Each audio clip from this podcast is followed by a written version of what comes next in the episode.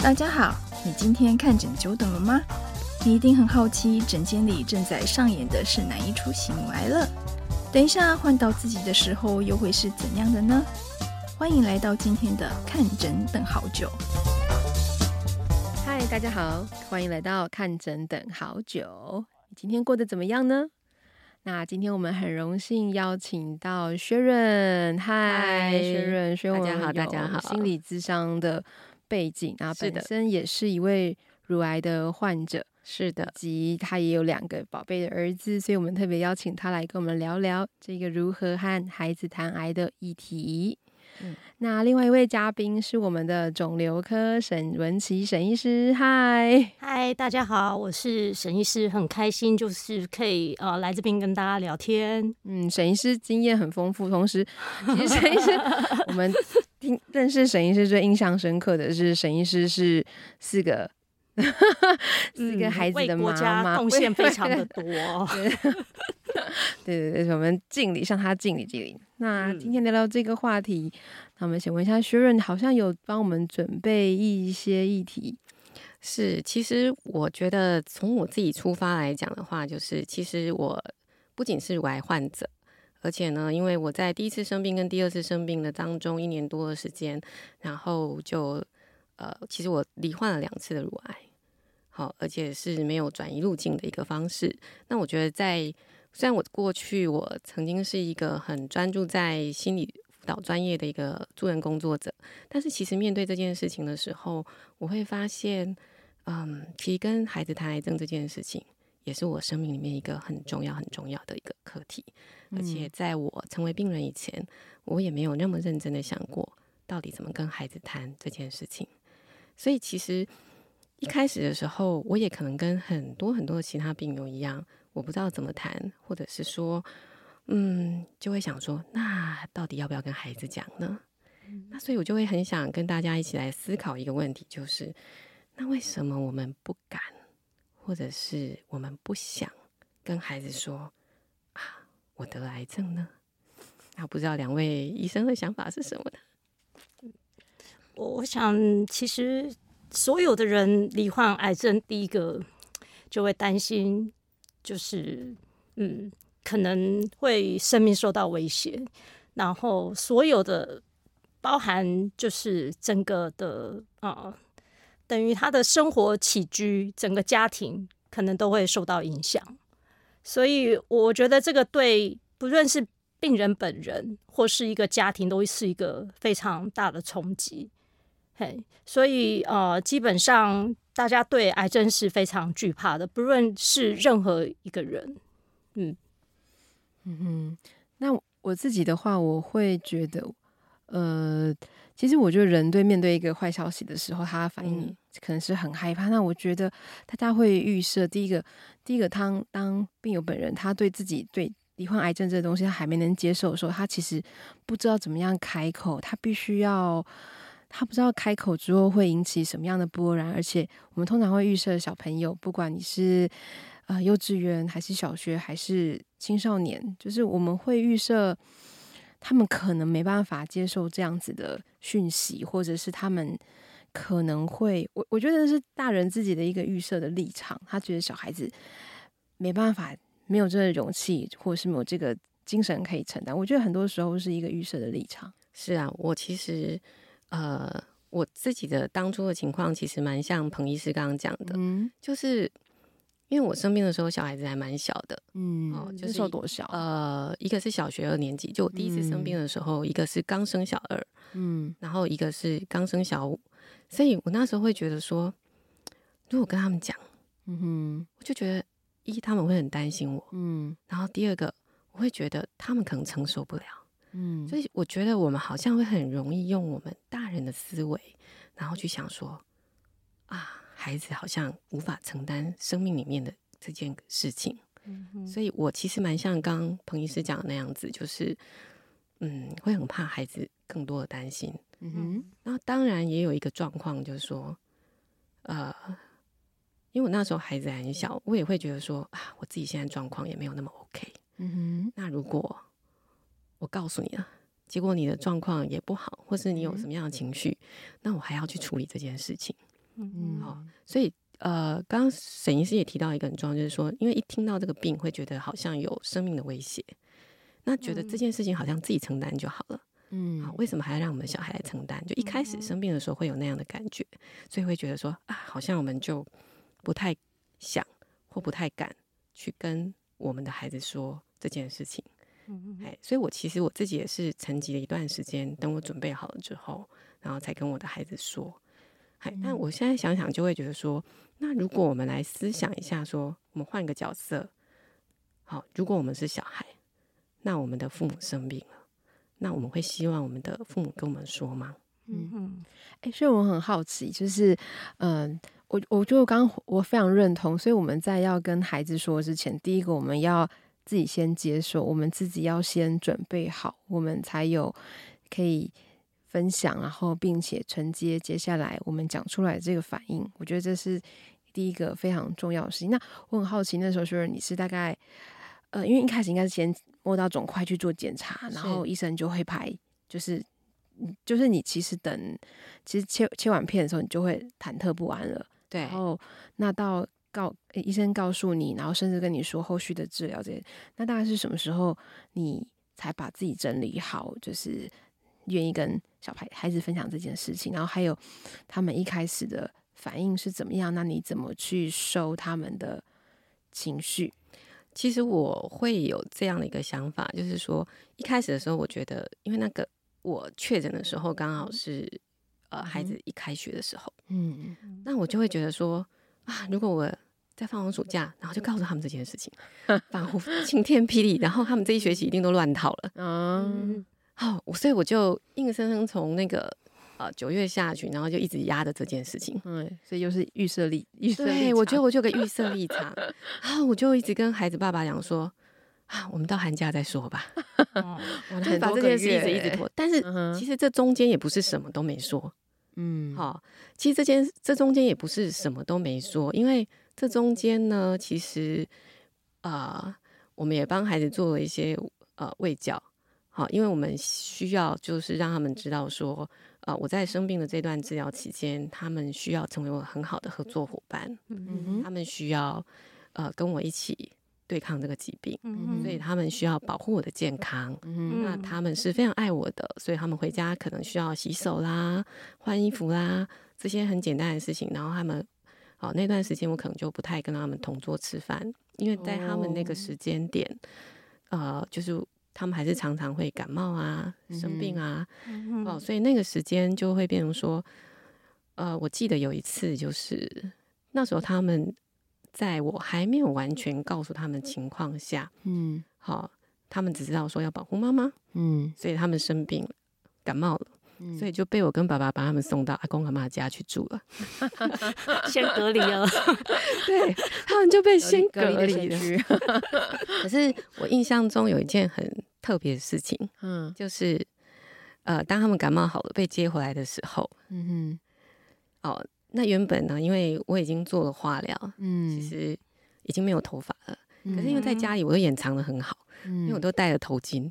嗯，可是那时候我已经戴不下去了，嗯，因为我的化疗副作用有一个比较特别的地方，就是我的头上长满长满了像青春痘一样的东西，嗯嗯嗯，好，然后等他们回来的时候，我的头上已经长满了，嗯，所以呢，如果我再戴着的话，那我就很不舒服，对，而且也根本没办法睡觉，嗯，所以我跟我先生做了一个决定，要让孩子知道我现在的样子了，嗯哼，可是因为事前我没有告诉他们说我会掉头发这件事。所以他们知道他们为什么以前感冒都在家里跑来跑去没有关系，然后这一次要去啊？哦，没有，他们那一次是两个都被送走。那他们以前常常是这个生病的时候，另外一个被送走，所以他们已经习惯了这种移民的生活。移民生活就是因为偶尔就会去阿公阿妈家住一下嘛，哦所以其实他们也蛮习惯这种移民的生活。对对对，他们也其实也蛮习惯去移民一下的这样子。只是那一次他们被送走的时候，回来的时候，他们看到的样子是。不一样的，但是我那一次就做了一个决定，说我觉得我应该把自己真实的样子让孩子是知道的。那我记得很清楚，就是呃，当两个孩子回到家的时候，啊，我那个小的孩子他看到我的时候，他什么都没有讲，嗯，但是他就趴在他爸爸的肩膀，然后眼泪就扑簌扑簌的掉下来了。嗯嗯那我可以感受到孩子里面心里可能是惊恐，嗯可能是不舍。嗯嗯对，他没有想到这个妈妈变成这个样子，嗯哼也许这个妈妈不再像他以前所认识的妈妈。嗯哼，嗯对，所以就是嗯 Sher 的的那时候状况是，其实你没有事先预，其实是没有事先讲那么多，对，然后就是等到孩子发现的时候，就是他看到的的时候，呃，就是妈妈已经准备好要跟你解释的时候，就是已经是就已经在事情的中间里面了。对，其实那时候也没有解释那么多，他可能回来的时候也没有期期待，没有预期到，哎，回来之后妈妈妈妈跟他预期的妈妈有点不一样。对。那我嗯觉得那个时候就是我先生其实成为一个很大的帮助，嗯就是孩子的情绪那一块。其实因为我自己是一个病人，而且是在一个治疗中的病人，嗯。就很不舒服。对我很不舒服，又很难去承接孩子的情绪。嗯。所以我觉得我先生当时在这个部分，他有把孩子这一块的情绪是整个承接起来的，所以我印象很清楚，就是那一幕，他就是抱着嗯。啊、我的老二，他就抱着他，让他一直哭。那那你那时候你有预期你的先生会表现的这么 优秀吗？这么温柔？就是他展现出男生非常温柔、非常包容、非常 哦，因为他一直也都是这样的一位父亲啦，哦，一直也都是一位蛮 蛮温柔、蛮喜欢拥抱孩子的父亲。嗯只是我们没有想到，孩子看到我的那一刹那，会是那样的一个一个反应，这样子。嗯哼，所以你之前有预期孩子那时候的反应是怎么样？因为因为你说你之前都隐藏的很好，对，就是对我包还没放下，就是对，哦，对，那那你有没有预期？比如说在孩子那里，你有没有先打电话跟他说：“妈妈这次回来有变装哦？”哦，还其实都已经就是我先生他都已经做这件事情，让他们知道说，要从阿公阿妈家回来的时候，妈妈样子是已经不一样的。嗯但是我觉得讲的跟你孩子他看到你的那个画面嗯哦是不一样的。嗯所以其实在这之前，我们只是呃，我们有相关从事护理工作的朋友，嗯那我们只是请了一个护理师的朋友到家里来帮孩子做一些喂教。嗯所以我们发现说，诶，这样子的喂教是不足够的。嗯也就是说，除了一般的呃，可能是生理性的、健康性的部分之外，其实更多孩子需要的可能是心理部分的，嗯就还有其他部分的，是我们在这之前没有考虑到的部分。嗯所以，在我第一次生病跟第二次生病，我们的处理方式就完全不一样了。哦，那我比较好奇的是，沈医师，因为呃，就是毕竟也是一个母亲，然后我们其实也蛮多病友，就是在这个时的生病的时候，也刚好都有小孩，或者是有可能是小小孩或中小孩。那一般来讲，就是摄影师会怎么样跟？当然都会有医师自己的主观意识，对的。那嗯那摄影师通常你都会怎么跟病友们建议？就是针对小孩的这一块，嗯，事实上，我我觉得其实小孩其实都很聪明诶。嗯从其实现在小孩从婴儿时期，我记得我们有一个 我们有一个专科护理师哈，嗯他小孩之前就出生就很会吃，很会吃，很会吃，然后他就跟他说：“哇，你怎么变这么胖？”然后那婴儿就不喝了。所以其实我我会觉得。所以小朋友比你想象的还敏感。对，所以当然我们大人我们顾虑蛮多的，可是小朋友其实他们虽然有一些看起来你觉得他粗枝大叶，可是我觉得他应该还是微微的有去发现说，哎，整个家庭的环就是整个氛围不一样，嗯爸爸妈妈好像有什么事情在隐瞒。隐瞒着，然后再来，可能他们也会很担心，也担心说，哎，我不知道要怎么样，这一些改变我不知道怎么去应对，或是我也不知道怎么跟爸爸妈妈提这样子。那当然，我觉得就是说，刚刚我前面有提过，其实只要任何一个人是，就是家里的成员，任何一个生病，其实整个家庭可能都会受到一些影响，这样子。嗯所以其实呃。就是孩子在就是尤其是很重要的，因为妈妈现在就是我想。呃，虽然有一些像我们是职业妇女啊，可是我早上六点还是要起来弄早餐啊之类的。我也是，所以所以变成孩子会觉得，哎、欸，就不太一样。那尤其本来他就是就是早上早上就是睡觉啊，然后妈妈就会起来叫他啊，对，哎、欸，怎么都完全不一样。他可能都会觉得有一些改变，甚至担心说到底。就是未来会怎么样？所以我，我我觉得，嗯，就是我们可能，当然，如同 Sharon 讲的，有时候就是自己，我们先建设好。哦，嗯、然后尤其就是跟呃另外一半或是家里的其他的成员，大家先做好沟通，然后看什么样的方式，然后来去跟孩子说明这些事。那当然不同年纪可能说明的方式或许不一样。那再来有时候可能请学校的老师，哈、哦，包含可能辅导室啊等等，去帮忙协助这个部分，这样子。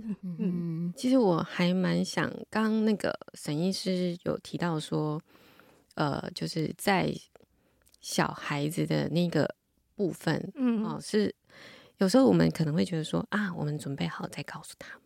可是其实，在无意当中，在我们准备过程当中，其实小孩就偷偷的，他就已经 抓了很多的讯息。嗯，那我觉得呢，他其实有很多自然的讯息会露出来。好，嗯，呃，第一个就是当你生病了，嗯。啊，不免有一些亲朋好友要来探望，嗯嗯嗯，然后你的家庭的动力会有一些改变，嗯，好，比如说以我们家来讲的话，可能就是开始有一些改变的地方，就是，好，沈医师刚刚说他每天起来做早餐，嗯，好，我生病以后再也不起来做早餐，太累了，对，再也不起来做早餐，好，所以你会发现，哎，有一些家庭动力的改变。嗯哼，好，那可能有一些其他亲戚朋友协助会进来，比如说我刚刚讲的，我们的阿公阿妈以前是我们移民过去，嗯、现在阿妈有时候会移民过来我们家，嗯、对，所以就开始会发现有一些改变，或者偶尔可能会有一些人就给你送一些食物来，哎、欸，这以前都不会发生的事情，怎么突然在家里默默的发生了？嗯，好，那你就会发现说，哎、欸，或者是妈妈有时候又突然消失了，去住院了，又不见了，所以其实这些。感觉没有讯息的讯息，其实都同时在跟孩子传递着一些讯息。嗯，所以当我们什么都不说，其实它也是一种讯息；沉默也是一种讯息。然后其他的，刚刚我提到的这些，呃，有与家庭动力的改变，它造成了一些东西，它其实也是一种讯息。所以其实孩子默默都会知道。嗯，所以我记得很清楚，就是说。我刚刚就说嘛，我们觉得好像学习中孩子没有准备好，那我们就想说，那我们寒假再来说吧。结果我们知道我们说的时候发生什么事情吗？好，就很有趣的。好，我其实那时候也才知道，哦，原来现在学校教育跟我们想象不太一样。嗯哼，我记得呢，在我们寒假的时候跟孩子说的时候，那时候我老大已经五年级了嘛。嗯，好，等于是五年级五上的那个寒假。对，等一下，Sharon，我想要打断一下。所以，呃，你说孩子从从阿公妈接回来那个时候是还没寒假的时候？对，那个就是那个是就学习中，就是他们就是去住两个礼拜，哦、感冒好就回来了嘛。那那那个那个 moment，OK，okay，你说那个当下，就是小朋友看到妈妈的样子，觉得有一点错愕，然后有点难过，但是他还是不知道妈妈发生什么事，是这样吗？是 是，然后爸爸安慰也是没有讲这样子。对、哦、对，okay, okay 所以其实。我说，其实你都没有讲，其实孩子知道的。嗯，所以其实到我们寒假讲的时候，孩子的反应是，欸、对我就想让大家知道说，其实你都没有讲，孩子都其实都很清楚了。嗯、所以我老大就跟我说：“请问你的癌症是第几期？” 哇，超棒的，非常非常明确的，他直接跟我说，癌症还有分期。然后，那我就跟他说：“啊，我是第三期。”嗯，那他的反应是什么？他说：“那你可以准备。”去跟上帝喝咖啡去了。那我那时候很好奇说，说果然是男、啊、青春期男生。我想说，那你怎么会知道这个？他说他们健康课、健康教育课本有教。嗯，那我那时候才知道，原来小学的中年级的健康教育课本里面有针对癌症这件事情是有教的。嗯嗯，好，所以后来我在想说，那我就问他说，那你知道癌症是什么吗？嗯，好，你哦，他他讲的很好哎、欸。他讲的就是那个不正常的细胞会一直长大。哇，正常的定义 标准答案，他讲的是学术上的 准答，健康课本真的教的很。对对对，我那时候才知道，原来那个小学的健康应该超好的。我现在因为有，我那时候才知道，原来那个满的爸爸才知道那个小学健康教育课本其实教了蛮多的，超乎我们超乎我们想象的多。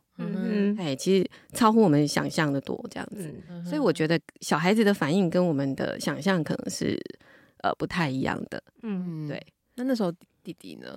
哦，弟弟的反应就跟老大就不太一样。嗯，好，一方面我们家一直都是那个，就是哥哥会比较直接这样子来反应，弟弟可能。那我觉得弟弟的反应就不太不太一样。嗯，弟弟呢，当时在这个过程里面，其实他都默默的没有讲什么。嗯嗯，他们兄弟之间有聊过吗？啊，我觉得他们偷偷聊很多，因为我们我们那个晚上睡觉的时候，那个就隔了一个墙，一道墙，然后我们就可以听到那个隔壁声音。他们对我我相信他们在隔壁也一直听到我跟他爸爸一直突突突突突。我看到旁边有人一直点头，所以我觉得那个就是呃，也是一种互相传递讯息的方式嘛。好，他们不想让我们知道，那我们可能也没有那么想让我们知道。那我记得弟弟最。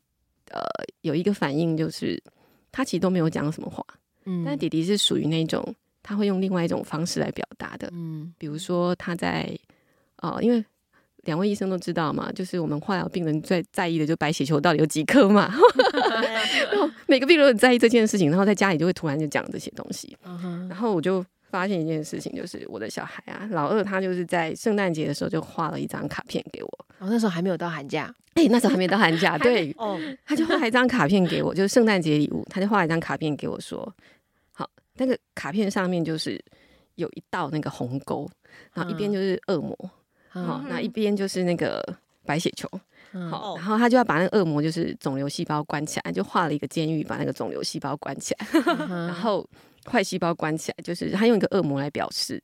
然后另外一边呢，他就画了一堆白血球，噗噗噗噗噗的，其实长很多。然后他就写了几句话给我，他说：“呃，妈咪，谢谢您每天为我们付出好多好多，都不求回报。希望您的身体可以赶快好起来，白血球可以到标准，其他的括号其他的也要哦。所以其实小孩子也都陆陆续续知道这些东西嘛。嗯。然后。”那个时候网络可没像那么现在这么发达啦，哈对，但而且他们也没有那时候也没有那么小，也没有，对对对对对对。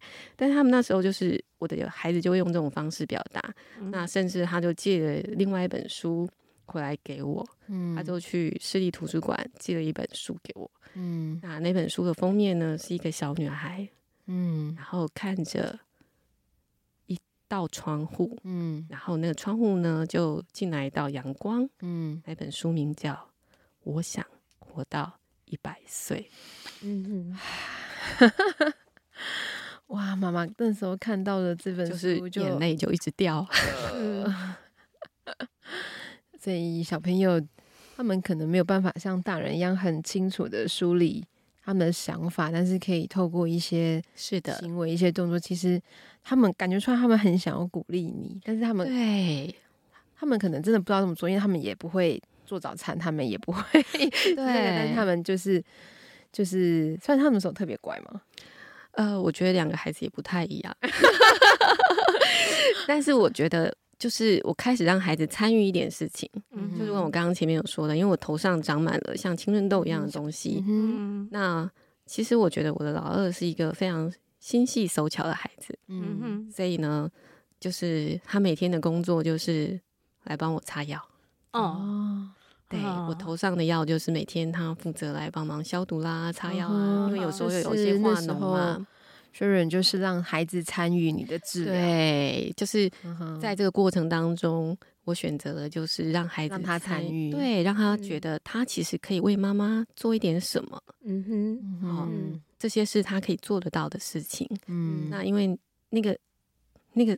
长在头上的东西，它就必须一颗一颗、一颗的慢慢擦，因为你不可能整个头皮都擦。对，点点点。对，所以那时候我的老二他就是每天就需要负责这个工作，嗯哼，他就每天来帮妈妈啊擦药，嗯哼，然后他也会觉得可能他可以呃在妈妈这个生病过程里面，他有呃做一些他能做到的事情，他有付出，对，现在妈妈有付出，对。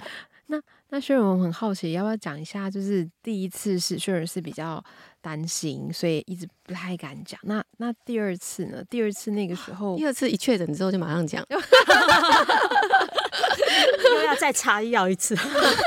我不知道会不会副作用让我需要再擦药一次了。Uh huh. 但第二次就觉得说啊，反正小孩子已经知道所有的过程了嘛，嗯，好，然后就嗯。知道了，你也发现，就是其实他们已经会从蛛丝马迹中找到，所以就直接。那那那时候小孩子的反应，应该就第二，就他们还没发。第二次好像大家都觉得理所当然，知道 整套套餐要再跑一遍，所有的套餐需要再跑一遍这样子。嗯，我们谢谢今天薛仁跟我分享分享这个过程，所以我们都知道。嗯，孩子其实是很敏感的。他虽然年纪比我们小，社会经验比我们少，但是他可以从日常生活的蛛丝马迹，从生活的我觉得动力的改变，或者是习惯的改变，他应该多多少少会察觉有一些不一样。甚至我觉得他可能会察觉到妈妈的害怕、妈妈的恐惧，是或妈妈的隐藏。那这些在整个过程当中，可能并不是。是一件好事，所以，所以我说，我我很好奇，所以你你这样看的话，你会建议就是，呃，把你会您会比较建议，就是把自己整理好之后，就是事先就是主动在 from the 就从一开始就是跟呃，我觉得应该这么说好了，其实当然是由我们生病的人直接告诉我们的孩子是一件最好的一件事情，嗯哼，即便我们跟他们一起拥抱。一起哭，嗯、我都觉得这是一件很棒的事情。嗯、但是如果病人自己，好，比如说在我第一次生病的那个当下，嗯、我真的觉得自己承受不了。嗯、那也许家里有一个可以是把自己整理比较好的人，嗯哼，好，由那个人来先帮忙讲，其实也是可以的。嗯、比如说在我们家的情况，其实当时是。呃，我比较坚持。嗯、其实孩子的爸爸就我先生并没有那么坚持。嗯哼，好，所以其实也许当时的他，其实他是有足够能量来讲的，他是可以讲。对，嗯、所以我并没有觉得说一定要是一个病人本身，嗯，哦，或者是你的配偶，或是其他人来说，是。啊，我觉得是一个准备好的来说，但这个人必须是一个。情绪够稳定的人，嗯哼，然后有办法去收孩子情绪的人，嗯、就是把孩子的。情绪接过来的一个人。嗯、那你如果问我重新来过的话，我当然会觉得一开始先讲是比较好的。嗯哼，哦，那孩子可能也会觉得说他可以做一点什么，嗯哼，好，或者他需要帮忙什么，他可以帮忙什么？对，我觉得让孩子一起加入，然后第二个孩子可能也会觉得说。我们愿意告诉他们，是相信他们的生命是有足够的韧性，嗯、也相信他们有足够的生命力来承担这件事情。嗯、因为其实我刚刚有说过，我自己是一个呃心理辅导工作者。嗯哼，好，那我当时也会觉得说，我有学生他自己在面对这样的情况的时候，嗯、他其实会觉得莫很莫名其妙。嗯嗯，因为后来他的妈妈可能就走了。嗯哼，他其实后来会觉得很莫名其妙。嗯哼，然后他会很遗憾说，他从来没有爸妈妈。对，那我觉得说，的确，孩子要知道这些事情，他的确需要承担这个他生命的课题。嗯，可是这个生命的课题，也许是时间可以帮他累积一些能量，帮助他慢慢度过。是，但是遗憾是永远没有办法再重来的。嗯哼，嗯，这比较是我个人的观点了。所以，如果你说让我重新选择的话，我会选择相信孩子是有足够的生命力的。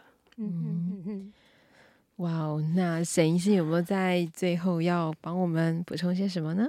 我我觉得从薛仁的经验来讲，我觉得告诉我们真的非常的多了。因为，呃，当自己是生病，如同刚刚彭医师讲，就是会先有人甚至愤怒啊等等，为什么是我啊之类的。那刚刚其实很棒的是，就虽然有很好的。就是配偶，那当然，我觉得，呃，很重要，就是病人本身他的难过那一些，我觉得其实你必须要勇敢的说出来，一就是不论是家人或是我们这些团队哈，包含我们现在也有一些个案管理师，嗯、然后对大家都可以去协助，让你的心情可以比较稳定。那在从薛仁的的，就是他的经验分享告诉我们，其实如果从就是家族成员有一个准备好的，早一点跟孩子讲。尤其我觉得虽然很棒的是，他有请他的孩子一起来参与，来协助他抗癌的这个过程，来协助他帮他就是擦药啊等等。然后我我觉得孩子会觉得他 do something，他也会觉得说，哎，我们真的一起帮爸爸努力啊！我觉得孩子。也会觉得，就是在这个过程当中，我觉得就是会学到很多，而且最重要就是拥抱了爸爸妈妈，然后整个家庭。嗯嗯，好，那我觉得最后呢，我就念一篇。好啊，当时我的小孩，嗯哼，好，他在他学校的那个啊、呃、家庭联络部里面的小日记，嗯哼，好，他写的一篇文章，嗯，好，这是他小二升小三的时候写的一篇文章，嗯。我的妈妈，哎，我的超人妈妈生病了。我的妈妈是超人，她以前是家事超人。有一天，她生病了，而且是癌症，但从此成了毅力超人。家事超人就由爸爸、哥哥和我继承了。